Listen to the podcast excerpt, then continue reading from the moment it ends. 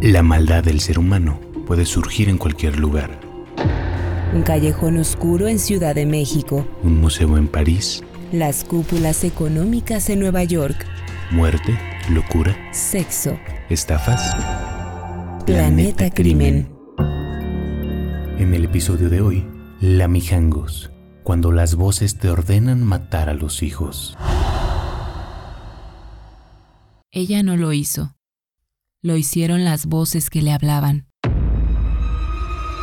Ángeles y demonios. ¿Qué madre podría matar a sus hijos solo porque sí? Muchos la recuerdan solo por su apellido. Lamijangos. Y porque la tranquila ciudad de Querétaro pocas veces ha visto un crimen tan horroroso. Una mujer que apuñaló a sus tres pequeños hijos mientras dormían. Claudia es su nombre. Claudia Mijango Zarzac. Era joven, guapa, rica y muy religiosa. La persona de la que menos esperaría algo así. Pero es que, insisto, no fue ella. Fueron las voces. A mediados de los años 80, llegó a vivir a la calle Hacienda del Vejil en la colonia Jardines de la Hacienda la familia Castaños Mijangos. La esposa venía de una familia adinerada y muy, muy católica, en la que fueron en total siete hermanos, cuatro mujeres y tres hombres. Ella, la más chica. Originaria de Sinaloa, hacía honor a la fama que tiene este estado de ser tierra de mujeres guapas. Alta, medía 1,80, de piel blanquísima y pelo oscuro los ojos también oscuros con la mirada firme y penetrante, los pómulos bien marcados, la frente amplia y la sonrisa perfecta. Decían que llegó a ser reina de belleza, aunque el concurso de Miss Sinaloa todavía no existía y su nombre no consta en las listas de reinas del carnaval de Mazatlán, su ciudad. Pero de que era muy guapa, lo era. El marido también era de Sinaloa Alfredo Castaños Gutiérrez, ocho años más grande que ella. La conoció cuando tenía 19 y se enamoró de su belleza, y según las malas lenguas, también del dinero de su familia. Él no era nada feo, pero sí celoso de que su hermosa mujer pudiera atraer a otros hombres. Se casaron y decidieron mudarse a Querétaro para hacer ahí su vida y crear su propio hogar. Él, empleado bancario, ella, que había estudiado comercio, puso una tienda de ropa de la más alta calidad en el centro histórico de la ciudad. Pronto llegaron los hijos para la feliz pareja. La primera fue una niña. Le pusieron el nombre de ella y el de la Virgen, Claudia María. Dos años después nació la segunda. También eligieron para ella un nombre religioso, combinación del de la mamá, de la Virgen y del lugar donde nació Cristo, Ana Belén y tres años más tarde llegó por fin un varoncito, que heredó como primer nombre el de su papá. Se llamó Alfredo Antonio. Para ellos, escogieron una de las mejores escuelas de la ciudad, donde recibieran además una formación católica, el Colegio Fray Luis de León, de curas agustinos. Mijangos era amorosa y ocupada de sus hijos, aunque también severa en su formación para asegurarse de que siguieran el buen camino. Vamos, como cualquier madre. Se acercó mucho a la escuela y con sus sólidos valores en la fe empezó a dar clases de ética y catecismo a grupos de segundo y de cuarto de primaria. ¿Quién iba a decir que en una actividad tan cristiana iba a encontrar la tentación que la llevó a terminar actuando guiada por el mismísimo demonio? Las cosas en casa ya no iban bien. La relación entre Claudia y Alfredo se había ido deteriorando a la par que la estabilidad mental de ella. Cada vez peleaban más y a un tono más alto. Ella llegó a decir que él era violento. Él contó que una vez lo sacó al patio de la casa en plena noche y no lo dejó entrar por horas. Así empezaron los síntomas de la Mijangos. Caía en depresiones al ver que su familia se estaba desmoronando. Empezaban las crisis emocionales las primeras señales de una paranoia esquizofrénica. Por un lado, intentó salvar su amor buscando una terapia de pareja que no funcionó. Por otro, empezó con medicamento psiquiátrico, aunque después quedarían muchas dudas sobre si lo tomaba adecuadamente o cuándo lo interrumpió. ¿Y qué papel jugó su marido en esa falta de control que la llevó al límite de la locura? Además del corazón roto por el desamor, estaba la presión social. Ya eran los 80 y poco a poco se volvía más común escuchar de algún divorcio, pero no dejaba de levantar cejas alrededor, y más en la tradicionalista zona del Bajío. Los niños serían señalados en la escuela. Míralos, pobres, son hijos de divorciados. Y además sería fallar a un juramento ante Dios, que lo que Él había unido, sí lo separara el hombre.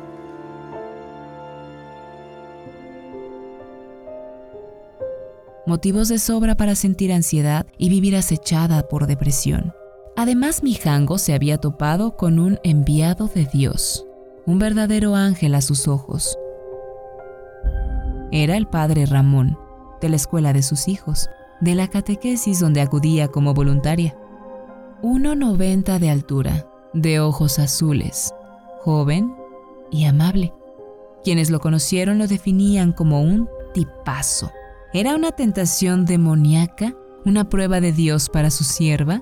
Claudia no lo sabía, pero no pudo resistir al llamado de su corazón y cayó enamorada de él. Volvió a sentir que había sangre en sus venas. Volvió a sentirse mujer. Pero también se llenó de culpa. Ella era una mujer casada. Él había hecho votos de castidad, consagrado a Dios, ¿Cómo era posible esta contradicción? ¿Cómo era posible que si parecía puesto para ella por una mano angelical, las circunstancias estuvieran más bien moldeadas por un diablo perverso? No hay certeza de qué tanto pasó entre la devota Claudia y el padre Ramón, pero sí de que ella enamorada se obsesionó con la idea de que pudieran algún día ser libres para estar juntos, una idea que terminaría por detonar su desequilibrio que terminaría por convertirse en voces sugiriéndole matar para liberarse de todo. La Mijangos estaba harta de soportar un matrimonio que la había vuelto tan infeliz, y contra lo que hubiera previsto para su vida y su fe, pidió el divorcio. Alfredo dejó la casa familiar en Jardines de la Hacienda que estaba a nombre de ella y donde se quedó con los niños. Él seguía yendo a ver a sus hijos y de paso a discutir con su ahora exmujer. Él llegaba a querer hablar, sacaba a relucir sus celos y quería convencerla de volver. Así que hablar siempre terminaba convirtiéndose en pelear. Y volvían los gritos y el estrés por los que había decidido separarse. Y en lugar de calma, se quedaba cada vez más alterada. Un frasco de pastillas era la clave que podía mantenerla con los pies en el mundo real. Mientras tanto, los rumores del amor prohibido entre Mijangos y el cura llegaron a oídos del director de la escuela, el padre Rigoberto Castellano. No podía permitir un romance entre un miembro de la comunidad religiosa y una madre de familia. Pero lo más importante, no podía permitir que hubiera chismeríos alrededor de su institución. Querétaro era y sigue siendo una ciudad profundamente conservadora, al menos en apariencia porque lo más importante es siempre guardar las apariencias. La escuela era una de las más grandes de la época, reputada por su educación cristiana, receptora de hijos de buenas familias queretanas. Cuesta mucho construir un nombre, y aunque una sociedad así también sabe que todos tienen sus secretos, que casi nadie es tan bueno y puro como dice, más vale cuidarse del que dirán. Ya conocen el refrán, pueblo chico, infierno grande. Así que el padre Rigoberto decidió hacer valer su autoridad como director de la escuela y como un pastor del Señor para guiar a su rebaño. Mandó llamar al padre Ramón y le exigió frenar lo que sea que hubiera con la señora Mijangos, alejarse de ella. Avergonzado, él aceptó hacerlo. La vio una última vez para poner en claro que cualquier amor entre ellos era imposible. Eran demasiados los obstáculos su fe, el matrimonio de ella, los hijos. Entonces fue cuando más se le rompió el corazón a aquella mujer cuya alma ya había empezado a perderse. Según el testimonio que después dio el padre Rigoberto, ella no aceptó el alejamiento y se obsesionó. Buscaba a Ramón, lo perseguía y empezó también a escuchar las voces. Estas voces que nunca estuvo claro si eran ángeles o demonios, que le decían que ellos tenían que estar juntos. Estaban predestinados, que necesitaban estar libres para poder amarse. Amigas de Claudia declararon también que aunque no notaron los indicios de violencia, sí había empezado a hacer cosas raras meses antes de la tragedia.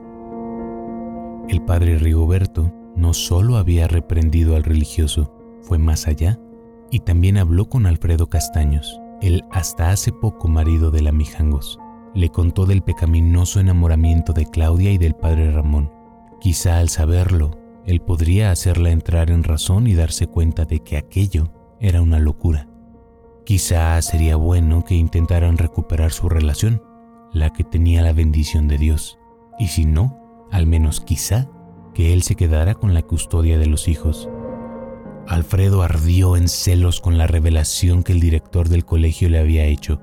Claudia lo había dejado por un cura. Eso tenía que ser la explicación a por qué ella no quiso seguir con él. Por un cura. O por la estúpida idea de que podía enamorarse de un cura. ¿Se había vuelto loca? Con razón tantas horas en la escuela, con razón tanto catecismo, aunque ya no le importara ahora romper las leyes de Dios y divorciarse. Entonces llegó el día, ese fatídico domingo 23 de abril de 1989. Alfredo llevó a los niños a una kermés de la escuela. Después de todo, él seguía siendo su papá. Ya estaban los tres en la primaria. Alfredito recién entrado y Claudia María a punto de salir. El último día en la vida de los chiquillos fue un día feliz, con juegos, concursos, premios y dulces, con su papá al que extrañaban desde que ya no estaba en casa y sus amiguitos de la escuela, corriendo por el patio donde a partir del día siguiente causarían una terrorífica ausencia. Cayó la noche y después de llevarlos a cenar, era hora de regresarlos a casa, con su mamá. Estacionó el coche en la calle Hacienda del Vejil y lo apagó. Los niños corrieron dentro, cansados como estaban de un fin de semana ajetreado. Él también bajó del auto para despedirlos y saludar a Claudia. Otra vez, a querer hablar con Claudia. Ella se había estado sintiendo mal en los últimos días. Le había parecido oír voces, pero por supuesto que ya no confiaba en Alfredo para contárselo. Tantas veces la había insultado, diciéndole que era una loca, que no le iba a dar razones para pensarlo de verdad. Él empezó a hablar y empezaron como siempre a discutir. Esta vez traía una nueva arma para sus palabras. Se había enterado de lo del padre Ramón. ¿Cómo se te ocurre, Claudia? Te imaginas cosas que no deberías, Claudia. Si insistes con esa locura, me voy a llevar a los niños conmigo, Claudia. Los celos se mezclaban con la súplica de que volvieran a intentarlo, hacer una familia. Ella lo rechazaba. Le repetía que no. Insistía en que estaba enamorada de otro hombre, de Ramón. Estaba mal, sí, por eso habían dejado de verse, pero ella seguía perdidamente enamorada de él, le confesó.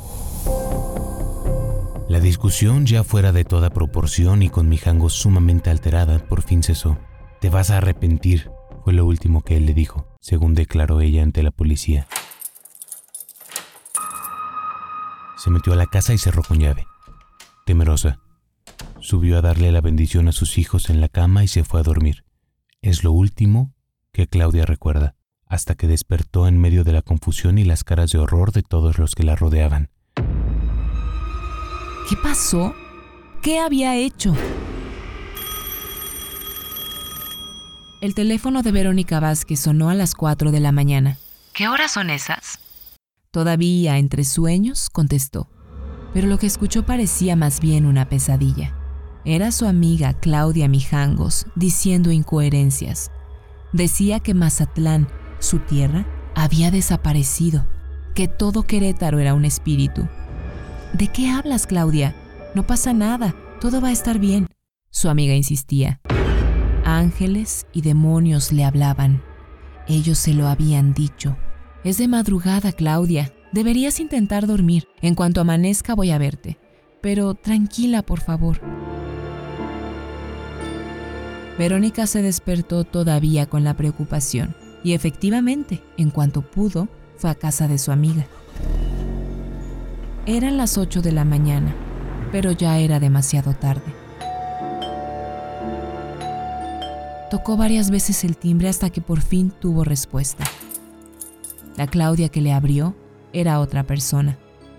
No la amiga sonriente que ella conocía. Estaba como ida, y el vestido rosa de manga corta que traía puesto, lleno de sangre el pecho y la manga izquierda completamente teñidos de rojo, el regazo y la otra manga salpicados. ¿Estás bien? ¿Qué pasó? Pero Mijangos no reaccionaba. Su amiga cruzó el patio y cuando entró a la casa supo que una tragedia había ocurrido. Había sangre, demasiada sangre y un charco rojo que escurría por las escaleras. Salió corriendo horrorizada y llamó a Alfredo y a la policía. Mijangos volvió a entrar a la casa. Cuando los agentes llegaron y entraron no podían creer lo que estaban viendo. Les había tocado algún muerto por una riña o la escena trágica de un accidente, pero nunca algo como esto. Sangre, sangre por todos lados. Las paredes salpicadas y con huellas de manitas infantiles. De los niños que con su último hilo de vida dejaron para siempre las marcas de su terrible final. Encontraron ya sin vida los cuerpos de Claudia María, de 11 años, de Ana Belén de nueve y de Alfredito de solo seis. ¿Qué había pasado? Después de llamar por teléfono a su amiga, que le pidió que se calmara, Mijangos no se calmó. Siguió escuchando las voces. Saturada por esas palabras en su cabeza, por los demonios que le decían que sus hijos eran un impedimento para ser libre de amar a Ramón, en un momento bajó a la cocina Abrió el mueble donde tenían los cubiertos y tomó tres cuchillos diferentes, los tres más grandes. Luego volvió a subir y entró al cuarto del niño, de Alfredito.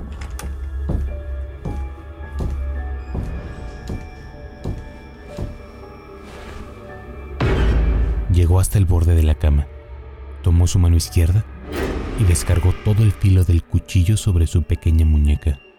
El niño aulló de dolor pero la Mijangos no se detuvo. El pobre trataba de librar su brazo, pero su madre siguió con todas sus fuerzas, hasta que cercenó completamente la manita de su hijo. Y después tomó la otra mano para hacer lo mismo. Los gritos despertaron a la mayor de las niñas, Claudia María, que fue al cuarto de su hermanito a ver qué pasaba. Ahí se encontró con la insólita escena de ver a su madre acuchillándolo.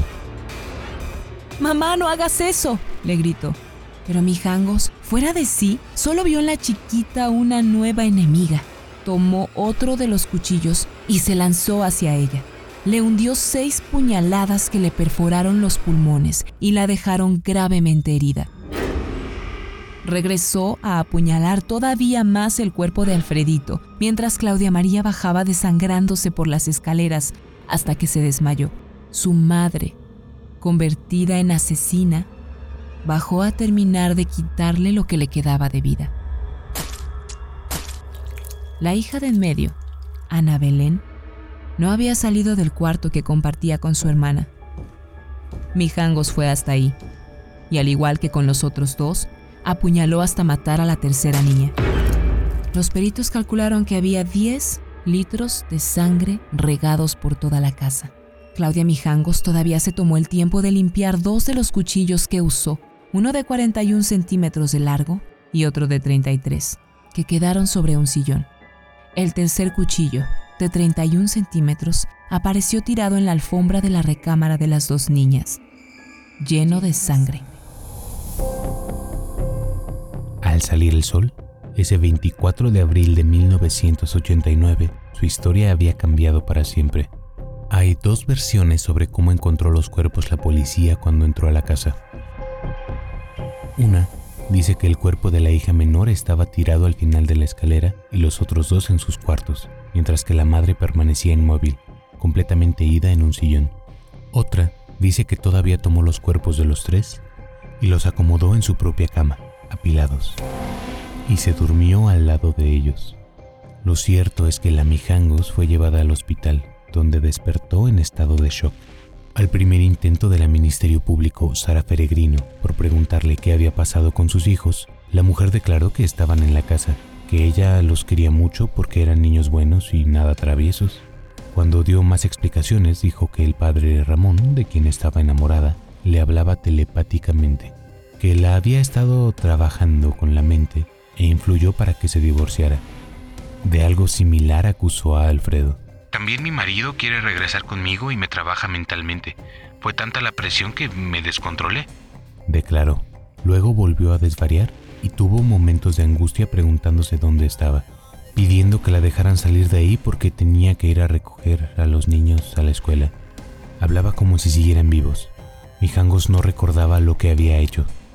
Nunca lo reconoció.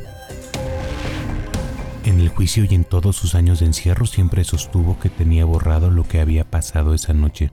El reportero que cubrió la nota para el diario Noticias, Manuel Paredón, dijo años después en una entrevista que él fue el único periodista que tuvo contacto con ella ya presa, e incluso intercambiaron cartas, y que efectivamente ella no recordaba. Yo la entrevisté, contó. Estar frente a ella era... Bueno, parecía que la señora era realmente inocente, que nunca supo lo que había hecho pero las investigaciones pronto dejaron claro que solo había una culpable. Claudia Mijangos, de 32 años, había apuñalado a sus tres hijos hasta matarlos. La ciudad se conmocionó con la noticia y el país entero. Los medios, por buscarle un apodo más escandaloso de lo que ya era el hecho en sí, la bautizaron en ese momento como la hiena de Querétaro, la encarnación de la maldad la peor madre del mundo. La imaginación popular a finales de los 80 se dio vuelo con la historia y el contexto religioso en el que vivía su protagonista, y empezaron a surgir los mitos de que había sido una posesión demoníaca, que un espíritu maligno era el que había entrado al cuerpo de esa mujer para convertirla en asesina. Las leyendas se centraron en la casa, que quedó abandonada a partir de ese día hace ya tres décadas, que si en las noches se oían los gritos de dolor, recreando cada vez la macabra escena, que si por las ventanas incluso se llegaba a ver el espíritu de los niños asomándose. Un conductor de un programa de hechos paranormales acudió y supuestamente registró las presencias fantasmales de los pequeños, atrapados entre dos dimensiones. También se dijo que la casa había sido vendida pero era imposible vivir en ella con esos fantasmas. O que llevaba años a la venta, pero nadie se atrevía a comprarla. Todo falso. Más que de muertos, el pan de cada día para los vecinos era la presencia de vivos queriéndose meter a esa casa maldita. Con los años se llenó de grafitis, botellas abandonadas, objetos de supuestos rituales de brujería, muebles desvencijados, vidrios rotos, hasta que de plano le fue levantado un muro sin espacio para ninguna puerta. Hasta la fecha, la propiedad, que nunca dejó de estar a nombre de Mijangos, está abandonada y con una pared que no permite ninguna entrada. Pero cualquier crimen, por más horrible que parezca, nunca es un acto del demonio, sino de un ser humano de carne y hueso.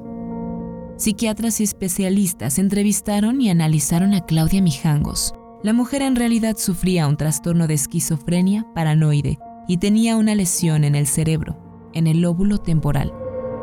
Con el tiempo se publicaron notas de que los problemas mentales venían de familia, que no solo ella tenía trastornos, sino varios de sus hermanos, porque sus papás, de ascendencia española, eran primos, además de ser controladores y fanáticos religiosos, que uno de ellos era adicto a las drogas e incluso mató a alguien que otro tenía retraso mental y uno más, síndrome de Down, que las mujeres de la familia siempre tuvieron historias tormentosas con sus parejas. Por eso, hubo quien dijo que la mudanza de Sinaloa a Querétaro parecía ser el escape de Claudia de su familia, sin imaginarse que la maldición de los genes la alcanzaría también a ella. Las voces y las crisis de violencia que tuvo esa noche fueron resultado de un ataque de epilepsia en el lóbulo temporal dañado supuestamente por un accidente que sufrió a los siete años. Así lo consignó un escrito que presentó su defensa. Daño en el lóbulo lateral izquierdo, lo que le propició alteración en el hipotálamo. así como en el límbico cerebral, que son glándulas que generan que las personas puedan tener lapsos de ausencia mental y conlleva a tener delirios de persecución, pérdida de sensibilidad y emociones, actuar bajo total estado de inconsciencia llegando al grado de infringirse dolor o dañar a las personas que están a su alrededor. El psiquiatra Armando Fonseca dijo que la Mijangos estaba en un episodio psicótico cuando todo ocurrió y por lo tanto no tenía conciencia de sus acciones. Aunque el médico especializado en neurología, Eduardo Quintero, concluyó que sufría psicosis del tipo paranoico, pero que estaba perfectamente ubicada en tiempo y espacio, y sabía por qué estaba encerrada, sin mostrar señales de arrepentimiento, culpa o alguna pena moral. La enfermedad que sufría, dijeron los especialistas, era incurable en esos casos, la justicia mexicana considera que no se puede juzgar a alguien así. Claudia Mijangos fue declarada inimputable. No quiere decir que salga libre, no, pero tampoco se le da una sentencia normal ni derecho a defenderse, apelar o disminuir condena por buena conducta. La decisión del juez Arturo González de Cosío fue darle 30 años de encierro, pero en un hospital psiquiátrico. La mujer, por el tipo de problemas mentales que tenía, debería estar siempre medicada y bajo supervisión. Si no, se corría el riesgo de una nueva crisis, de que las voces volvieran a hablarle y algo terminara mal. La Mijangos había pasado ya dos años en el penal de San José el Alto en Querétaro, pero ahí no existe un lugar adecuado para enfermos mentales, así que fue trasladada a la Ciudad de México, al área psiquiátrica del reclusorio de Tepepan, donde pasaría el resto de su castigo por asesinar a sus hijos en un brote de locura. Los años fueron pasando y las historias fantásticas alrededor del caso creciendo, mientras que muchos se olvidaron de dónde había quedado realmente la Mijangos. También la poca familia que tenía se olvidó de ella. Además de los mitos de apariciones en la casa, se rumoró que ella ya había salido de prisión y se había casado con su psiquiatra. ¡Qué locura! También hubo teorías conspiranoicas que se preguntaban, ¿y el ex marido? Señalaban que él sabía de los problemas mentales de su mujer y no le importó llevarla al extremo de los nervios, furioso como estaba porque lo habían dejado y carcomido por los celos de que se hubiera enamorado de otro. Algún periódico sinaloense publicó que él vive de nuevo en su estado natal y constantemente tiene pleitos vecinales que lo han llevado hasta a pisar la cárcel. La Mijangos siguió pagando su crimen en el penal de Tepepan. Nunca, nunca aceptó dar entrevistas. Se guardó para sí lo que sea que sepa de esa noche. Tan solo se puso a escribir un diario que dijo que un día sería un libro, pero sobre su vida presa. Llamaba la atención entre otras internas. Alta, guapa, aún con modales. Un tiempo se pintó el pelo de rojo fuego. Rojo como el color del diablo que se le metió. Hasta el año 2019, el morbo revivió con todo su esplendor. Se cumplían 30 años del crimen, se cumplía la condena de la Mijangos y tendrían que dejarla libre. No solo volvieron los mitos, sino que se especuló de todo. ¿Volvería a su casa de jardines de la hacienda? ¿Reharía su vida? ¿Quedaría suelta la famosa asesina de sus hijos a pesar de sus enfermedades mentales? El Tribunal de Justicia de Querétaro alimentó el misterio de qué pasaría con ella. En 30 años, dijo, Ningún familiar había ido a verla, y por la gravedad de su situación psiquiátrica, si nadie se hacía cargo de ella, no podría salir a la calle. Llegado el 24 de abril, ese terrible aniversario, las cámaras de televisión y celulares de aficionados a la historia esperaban en la puerta del penal a ver qué ocurriría. Alrededor de las 5 de la tarde, después de que abogados y una sobrina se presentaron en la cárcel, Claudia Mijangos salió, alta y llamativa, como siempre fue ahora con el pelo totalmente blanco por las canas, a sus 62 años. Los medios la esperaban afuera como buitres. Ellos fueron las verdaderas hienas, esperando roer sus despojos. Ella subió a una camioneta y se cubrió la cara con un papel para evitar la toma de las cámaras. Se informó que los familiares que aceptaron recogerla decidieron trasladarla a una clínica psiquiátrica privada así que cambió un encierro penitenciario por uno privado. La Mijangos. La mujer que un día conmocionó a Querétaro por culpa de las voces que le ordenaron matar a sus hijos. Nunca más será libre.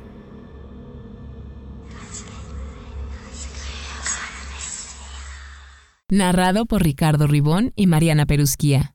Texto e investigación, Icharo Arteta. Producción de audio, Uriel Islas. Esta fue una producción de Máquina 501 para el mundo. De Nada Mundo. Productor ejecutivo, Manny Mirabete.